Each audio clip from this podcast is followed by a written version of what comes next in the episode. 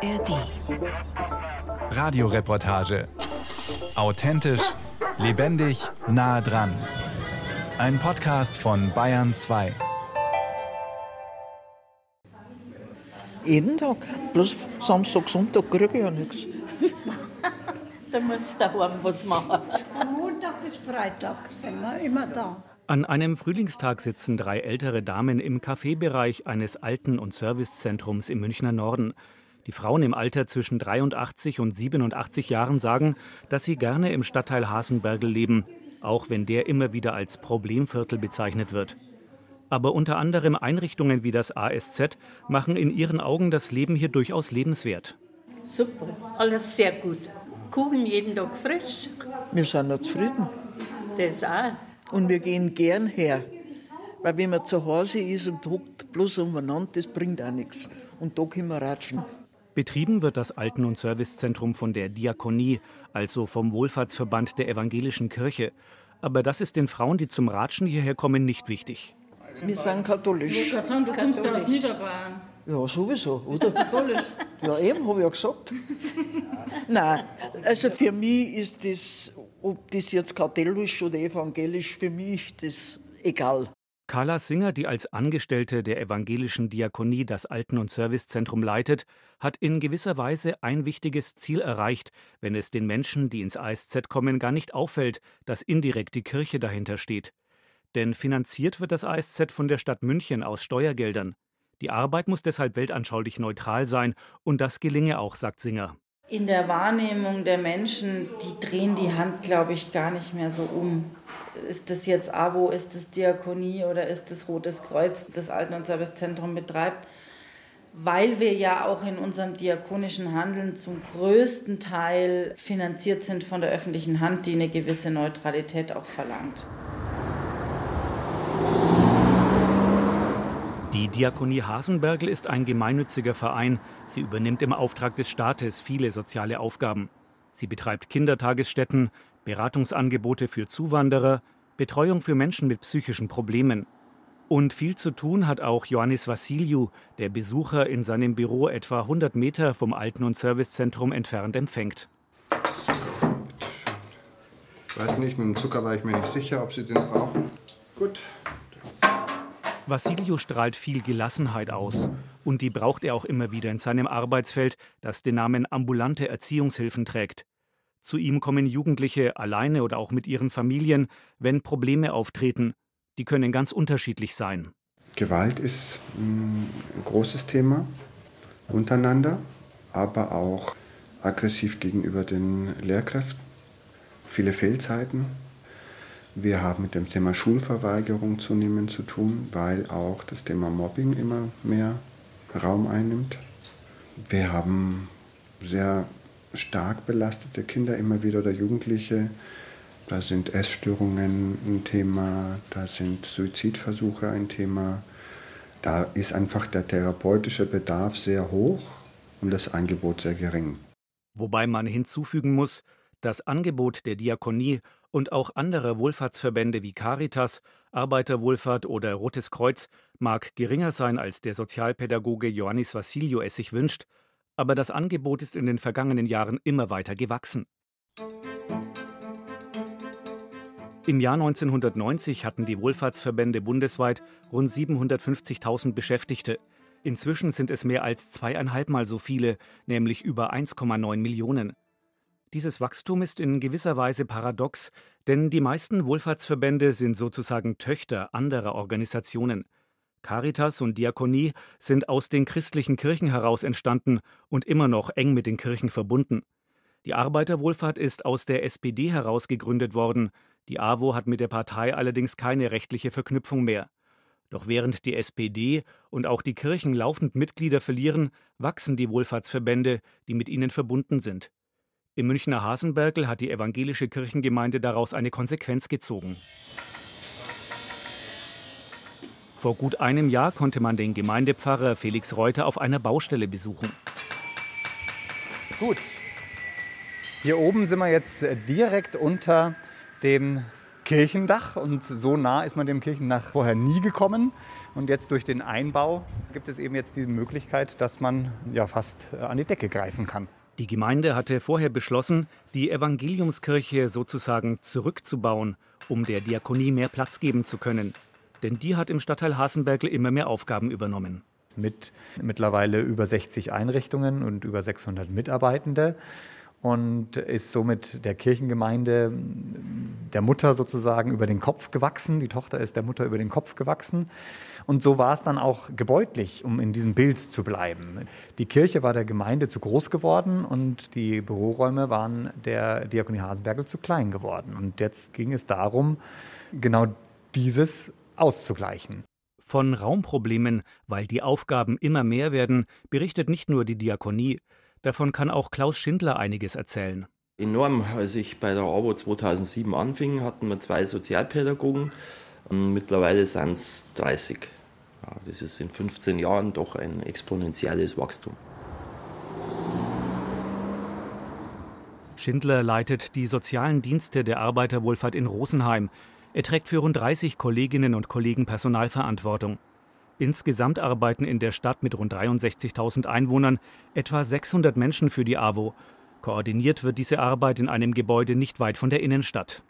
Dann sind wir jetzt auch gleich bei der AWO Geschäftsstelle und im Mehrgenerationenhaus. Das Gebäude hat mehrere Funktionen. Da ist auch nochmal eine Kinderkrippe mit drin im Erdgeschoss. Vielleicht haben wir Glück und die haben heute Betrieb. Dann können sie zumindest ein paar schreiende Kinder noch mit aufnehmen. Es gibt kein Kindergeschrei. Die Krippe hat an diesem Tag geschlossen. Aber Klaus Schindler kann dennoch etwas von der Arbeit des Wohlfahrtsverbandes zeigen. So, jetzt kommen wir hier in die Geschäftsstelle. Massive Raumnot aufgrund des ständigen Zuwachses. Die ABO wird auch neu bauen, hier eine neue Geschäftsstelle im Landkreis dann, weil wir hier einfach ja, mit der Zunahme der Dienste und Angebote hier mehr Personal in der Verwaltung braucht. Und ja, die Räumlichkeiten halt nicht mitwachsen, wie der Verband wächst. Und jetzt braucht man neue Räumlichkeiten. Genau, also hier Personalabteilung. Der Herr Nützel vom Bayerischen Rundfunk, der will mal so einen Einblick haben, wie läuft denn eigentlich soziale Arbeit okay. und was machen wir alles und wie kommt es, dass da immer mehr Mitarbeiter sind. Das kannst du wahrscheinlich als Personalabteilung am besten sagen. Ja, halt, weil wir mehr Einrichtungen aufnehmen und durch das braucht man natürlich auch mehr Personal, was aber momentan sehr schwierig ist zu finden, weil wir lauter Kindertagesstätten hauptsächlich haben. Und wir bemühen uns halt einfach auch für den Klaus, für die offene Jugendarbeit, dass wir halt Personal, also Sozialarbeiter finden. Aber es ist halt momentan wirklich der Markt leergeräumt. Mehr als 20 Betreuungseinrichtungen für Kinder betreibt die Rosenheimer AWO über die ganze Region verteilt. Von Prien über Kolbermoor bis Vogtareuth. Aber auch in der Stadt selbst muss man mit Klaus Schneider von der Kita im Erdgeschoss der Geschäftsstelle aus nicht weit gehen, um vor einer weiteren AWO-Krippe zu stehen. Wir sehen jetzt hier die Krippe Frühlingsstraße, so heißt sie, von der Arbeiterwohlfahrt hier. Und äh, wir betreiben hier eine Kinderkrippe mit, glaube ich, vier Gruppen Genau, und da haben wir jetzt leider Gottes auch gerade hier einen Schließtag anscheinend erwischt. Sonst hätte da im Garten bei diesem Wetter jetzt schon mehr an Radau geherrscht. Wenn man mit Schindler etwas weiter durch Rosenheim läuft, erkennt man schnell, dass die AWO nicht der einzige Wohlfahrtsverband ist, der sein Angebot immer weiter ausdehnt. Also hier sieht man einen Teil der Verwaltung vom Roten Kreuz, der Verwaltungsbereich von der Kindertagesbetreuung und den Fachdienst Flüchtlingsintegrationsberatung, das heißt da in der Kombination auch mit einer Beratungsstelle. Und äh, im Erdgeschoss, das war vorher hier in Rosenheim mal die Corona-Impfstelle vom Roten Kreuz. Und nachdem jetzt eben diese Impfstation nicht mehr ist, haben sie es jetzt einer anderen Nutzung zugeführt und haben da eben einen Second-Hand-Laden, glaube ich, im ersten Stock oben oder so. Und noch ein paar Schritte weiter in der Innenstadt gibt es ein weiteres Angebot eines anderen Wohlfahrtsverbandes. Das ist hier sozialpsychiatrischer Dienst von der Caritas, viel im Bereich psychischer Erkrankungen, die hier Außenstelle von der Caritas haben.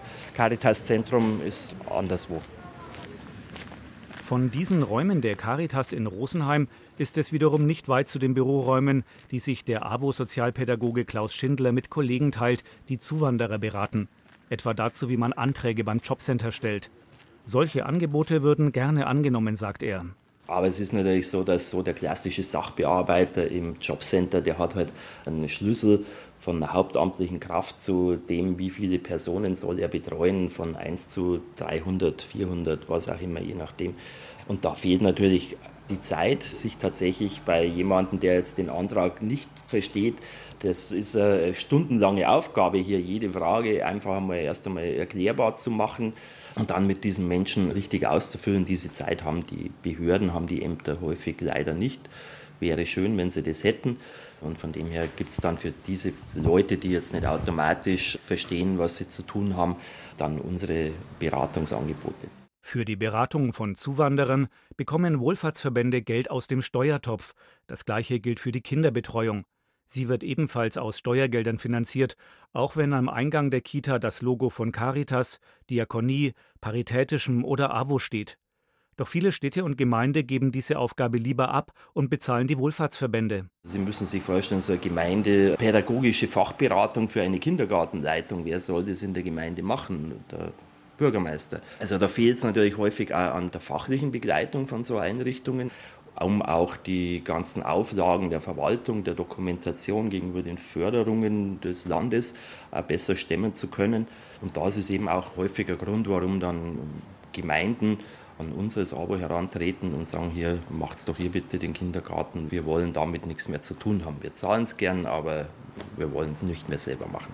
Bundesweit viele hundert Krankenhäuser und Pflegeheime, tausende ambulante Pflegedienste und Kindertagesstätten – Dazu noch Erziehungsberatung, Unterstützung bei psychischen Problemen und vieles mehr. Die Aufgaben, die die 1,9 Millionen Mitarbeiterinnen und Mitarbeiter der Wohlfahrtsverbände übernehmen, sind immens. Entsprechend bewegen die Verbände auch immense Summen. Eine genaue Zahl gibt es nicht, aber es sind viele Milliarden Euro. Wo viel Geld bewegt wird, da gerät es mitunter auch in falsche Kanäle. In den vergangenen Jahren erschütterte ein Finanzskandal bei der AWO in Frankfurt am Main alle Wohlfahrtsverbände. Die Vorwürfe lauteten unter anderem, dass die AWO-Spitze in Frankfurt Geld für eigene Zwecke abgezweigt haben soll. Klaus Schindler von der AWO in Rosenheim ärgert sich über das, was in Hessen passiert ist. Natürlich ist hier im Sozialbereich auch viel Geld im Spiel. Das ist so. Ja. Und auch wenn die Verbände natürlich qua ihrer Satzungen hier nicht gewinnorientiert arbeiten, gibt es natürlich auch hier in diesem Bereich schwarze Schafe. Das ist so. Und da braucht man sich auch nichts vormachen. Und diese schwarzen Schafe, die gibt es mit Sicherheit nicht nur bei der AWO, die gibt es auch bei anderen Verbänden. Und natürlich ist es bitter, wir haben mit der Frankfurter AWO nichts zu tun. Die kennen wir nicht, die haben uns nichts zu sagen, wir denen nicht. Nichtsdestotrotz ist natürlich so eine Geschichte, die da passiert ist, hat natürlich Auswirkungen. Wenn man dann mit irgendeinem Bürgermeister spricht über die Trägerschaft von einem Kindergarten da dort, dann heißt es, ja, aber ich weiß nicht hier die AWO. Und in Frankfurt, wie ist das jetzt bei euch? Die Frankfurter AWO hat für mehrere Jahre ihre Gemeinnützigkeit entzogen bekommen. Inzwischen hat sie sie aber wieder zurückerhalten. Bei den restlichen Regionalverbänden der AWO stand nicht in Frage, dass sie gemeinnützig arbeiten. Dass vieles von dem, was Wohlfahrtsverbände machen, ganz klar gemeinnützig ist, muss man nicht lange erklären, wenn man den Food Truck der Caritas in München besucht und sich von der Caritas-Mitarbeiterin Marlies Brunner erklären lässt, was der Food Truck ist. Das ist eine niederschwellige Essensausgabe für Bedürftige. Was heißt denn Bedürftige? Das sind Menschen, die sich ihr tägliches Essen nicht leisten können. Aus welchen Gründen auch immer. Also egal, ob man auf der Straße lebt oder ob man noch ein Zuhause hat, aber das Geld einfach am Ende des Tages nicht reicht. Es gibt Rentner, es gibt ganz normale Menschen, die auch in die Arbeit gehen, aber so wenig verdienen, dass sie sich kein Essen mehr leisten können, weil die Preise so gestiegen sind und die Nebenkosten explodieren. Und dann ist man halt angewiesen, dass man hier ein Essen bekommt. Also die Geschichte, die man ja immer hört, dass Grundsicherung eigentlich in Deutschland reichen müsste, dass man auf sowas nicht angewiesen ist, das können Sie nicht bestätigen. Es geht ja nicht nur um Grundsicherung. Wir haben viele Menschen, die in Berufen tätig sind, wo sie am Ende des Tages nicht genügend verdienen und wo sie tatsächlich hierher kommen müssen und sich noch was zu essen holen müssen, weil sie Hunger haben. Und wenn man eine halbe Stunde ansteht, um Essen zu bekommen, denke ich, hat man wirklich Hunger. Das macht man nicht nur aus Spaß. Muss ich denn irgendwie nachweisen, dass ich bedürftig bin, wenn ich mich hier anstelle? Nein. Also wir sind tatsächlich ohne Bedürftigkeitsprüfung. Hier kriegt jeder ein Essen, der Hunger hat. Und muss nichts dafür zahlen? Nein. Nein. Und wie finanzieren Sie sich? Über Spenden. Also es ist die Organisation der Caritas. Ich werde natürlich von der Caritas bezahlt. Ich bin angestellt bei der Caritas und habe hier aber einen Pool von fast 50 Ehrenamtlichen, die jeden Tag hier stehen, von 14 bis 18 Uhr, Montag bis Sonntag in zwei Schichten. Und ohne denen wäre es gar nicht möglich, das zu finanzieren oder das aufrechtzuerhalten. Wir haben am Samstag 600 Essen gehabt, die wir ausgegeben haben. Und 400 werden gekocht vom Weißen Raben. Und das ist Integrationsbetrieb der Caritas. Dann haben wir einen sehr großzügigen Spender, der uns mit Konserven versorgt. Und die machen wir dann im Anschluss warm. Wenn die 400 Portionen aus sind, dann erwärmen wir dann eben Suppe selber und geben dann die noch aus. Oder mal Fischkonserven, mal Wurstkonserven, je nachdem, was wir bekommen. Was gibt es denn heute zu essen hier? Wir haben heute Sandwich, wir haben Hartwurstbrote und was haben wir zu essen heute? Was ist für eine Suppe? Kartoffeln, Sellerie und Okay, Gemüsesuppe. Man denkt immer, Armutsbekämpfung wäre eigentlich eine staatliche Aufgabe in Deutschland. Hier macht es jetzt ein Wohlfahrtsverband. Ja. Ohne Wohlfahrtsverband ging es dann nicht? Nee, wird es nicht funktionieren. Also wir werden jetzt in die Sommerpause gehen, weil wir natürlich dann auch ein bisschen ressourcenschonend arbeiten müssen. Aber es wird dann natürlich bei den anderen umso mehr Menschen ankommen. Nur rund einen Kilometer von der Essensausgabe der Caritas entfernt hat der Landeschef des Wohlfahrtsverbandes Bernhard Pindl sein Büro. Er hört es nicht so gerne, dass seine Organisation Aufgaben übernimmt, für die eigentlich der Staat zuständig ist, die der Staat dann aber an Verbände wie Diakonie, Caritas oder AWO abgibt. Sich um Kranke oder Pflegebedürftige zu kümmern oder Essen zu verteilen, sei schon seit sehr langer Zeit etwas, das sich nicht staatliche Stellen ausgedacht haben, sondern beispielsweise die Kirchen. Und so kann man also durchaus sagen, nicht der Staat hat sozusagen diese Leistungen zunächst erfunden und dann geschaut, wer könnte das denn machen, sondern er hat Bewegungen aus der Bevölkerung heraus, aus der Zivilgesellschaft heraus aufgenommen und dann nach und nach den entsprechenden gesetzlichen Rahmen dazu geschaffen. Aber nicht nur die kirchlichen Wohlfahrtsverbände Caritas und Diakonie nehmen für sich in Anspruch, dass sie nicht erst den Staat brauchten, um ihre Angebote zu entwickeln. Auch die Gründung der Arbeiterwohlfahrt im Jahr 1919 nach dem Ersten Weltkrieg sei ein Beispiel für Eigeninitiative, sagt der bayerische AWO-Landeschef Stefan Wolfshörndl. Das so ein bisschen Hilfe durch Selbsthilfe in den Mittelpunkt stellt und nicht so diesen Fürsorgecharakter hat. Also der Staat gibt mit Wohlwollen ein Geld, eine Unterstützung. Nein, es soll aus den Menschen, aus der Organisation, aus der Gemeinschaft selber auch entstehen. Nicole Schley, die mit Wolfshörndl an der Spitze der AWO in Bayern steht, betont dabei, selbstverständlich sind die Wohlfahrtsverbände inzwischen weit mehr als Hilfe zur Selbsthilfe. Die bayerische AWO ist dafür ein gutes Beispiel, denn sie ist noch mal ein ganzes Stück schneller gewachsen als die Wohlfahrtsverbände insgesamt. Sie hat in weniger als 20 Jahren ihre Mitarbeiterzahl verdreifacht, von rund 12.000 auf rund 37.000. Also wir übernehmen tatsächlich immer mehr Aufgaben des Staates, die der Staat eben nicht leisten kann oder auch nicht leisten möchte oder soll. Und da braucht man natürlich Hauptamtliche, selbstverständlich. Kinderbetreuung, jetzt werden wir die Ganztagspflicht haben oder äh, die Garantie. Äh, da braucht es hauptamtliche Kräfte, ganz klar.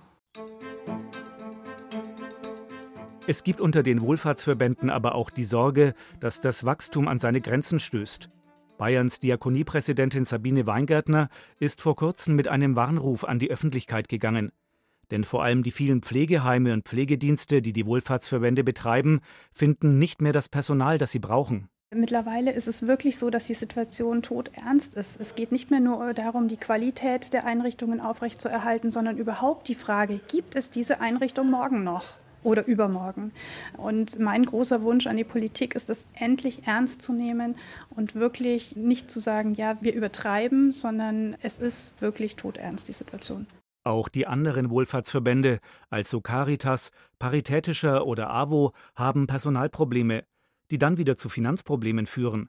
Denn wenn ein Pflegeheim beispielsweise eine Abteilung stilllegt, weil das Personal fehlt, dann laufen die Kosten für die ungenutzten Räume trotzdem weiter. Der AWO-Chef Wolfshörndl nimmt für sich und seine Kollegen aber in Anspruch, dass sie anders denken und handeln als private Träger. Wir schließen keine Pflegeheim XY GmbH von heute auf morgen, weil die Wirtschaftlichkeit nicht mehr stimmt, sondern wir kümmern uns um die Menschen, versuchen das aufrechtzuerhalten bis zum letzten Tag und nach Lösungen zu suchen. Das unterscheidet uns ganz klassisch von privaten Anbietern, wo es um den Benefit geht, ja, wo es um den Aktienertrag geht, wo ich ein Konglomerat von Firmengeflecht habe. Der einen GmbH gehört das Haus, der nächsten GmbH gehören die Mitarbeiter, dem dritten gehört das Grundstück, ja, und dem vierten der Betrieb. Und wenn es nicht mehr passt, mache ich von heute auf morgen die Bude zu. Also sowas wird es in der freien Wohlfahrtspflege, egal ob Caritas, Diakonie, Parität, AWO, BRK, sicher nicht geben. Und er ist sicher, das Geld ist für die Wohlfahrtsverbände an vielen Stellen knapp, aber nicht die Aufgaben. Also ich denke schon, dass wir sowohl in Bayern, in den Regionen, aber auch im Bund weiter wachsen werden, was die Zahl der Einrichtungen und Dienste angeht, weil der Bedarf da ist. Ich gehe davon aus, dass die Verbände aber immer kritischer nachschauen. Kann ich diesen Dienst tatsächlich vom Staat übernehmen, für die Gesellschaft übernehmen? Trägt sich dieses Projekt? Und ich glaube auch, dass die AWO viel mehr in die Graswurzelarbeit zurückgehen wird, dass sie auch ehrenamtliches, kleinteiliges äh, Engagement mehr produzieren wird, vor Ort anbieten wird, ob das der Bereich der Nachbarschaftshilfe ist, ob das Quartiersthemen sind, ob das so Themen sind wie die Stadtküche, alles was rund um die Bereiche Tafel und Kinderbetreuung geht. Da wird sicherlich viel, viel mehr passieren. Wir haben bei mir zum Beispiel in der Heimatgemeinde ein sehr aktives Jugendwerk. Die machen über drei Wochen eine Sommerbetreuung der Kinder. Ja. Da sind 150 Kinder da. Das funktioniert nur mit Ehrenamt. Ja. Da machen Eltern in der Vorbereitung monatelang nichts anderes. Und ich glaube, da wird es mehr geben müssen. Ansonsten wird das soziale System in unserem Land nicht mehr funktionieren. Mit der selbstbewussten Einschätzung, dass ohne die Wohlfahrtsverbände das soziale System in Deutschland nicht funktioniert, steht der AWO-Vorstand nicht allein. Auch der Landeschef der Caritas, Bernhard Pindl, sieht das so. Und auch er wiederum stehe mit dieser Einschätzung nicht allein, sagt er. Das hat mir vor kurzem eine prominente Persönlichkeit bestätigt. Ein ehemaliger Richter am Bundesverfassungsgericht hochprominenter Mann.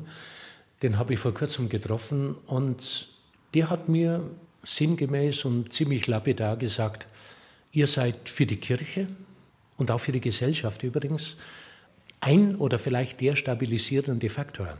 Und über Angebote im Sozialbereich ein stabilisierender Faktor zu sein, werde immer wichtiger, glaubt Pindl. Insofern gehe ich davon aus, dass auch in unserem Bereich die Zahl der Mitarbeitenden weiterhin nach oben gehen wird. Was allerdings auch bedeutet, der Spagat zwischen wachsenden Aufgaben der Wohlfahrtsverbände auf der einen Seite und Mitgliederschwund bei den Organisationen, die historisch hinter der Arbeit der Wohlfahrtsverbände stehen, auf der anderen Seite, dieser Spagat wird immer größer. Und diesen Spagat zu bewältigen, wird für die Wohlfahrtsverbände nicht einfacher.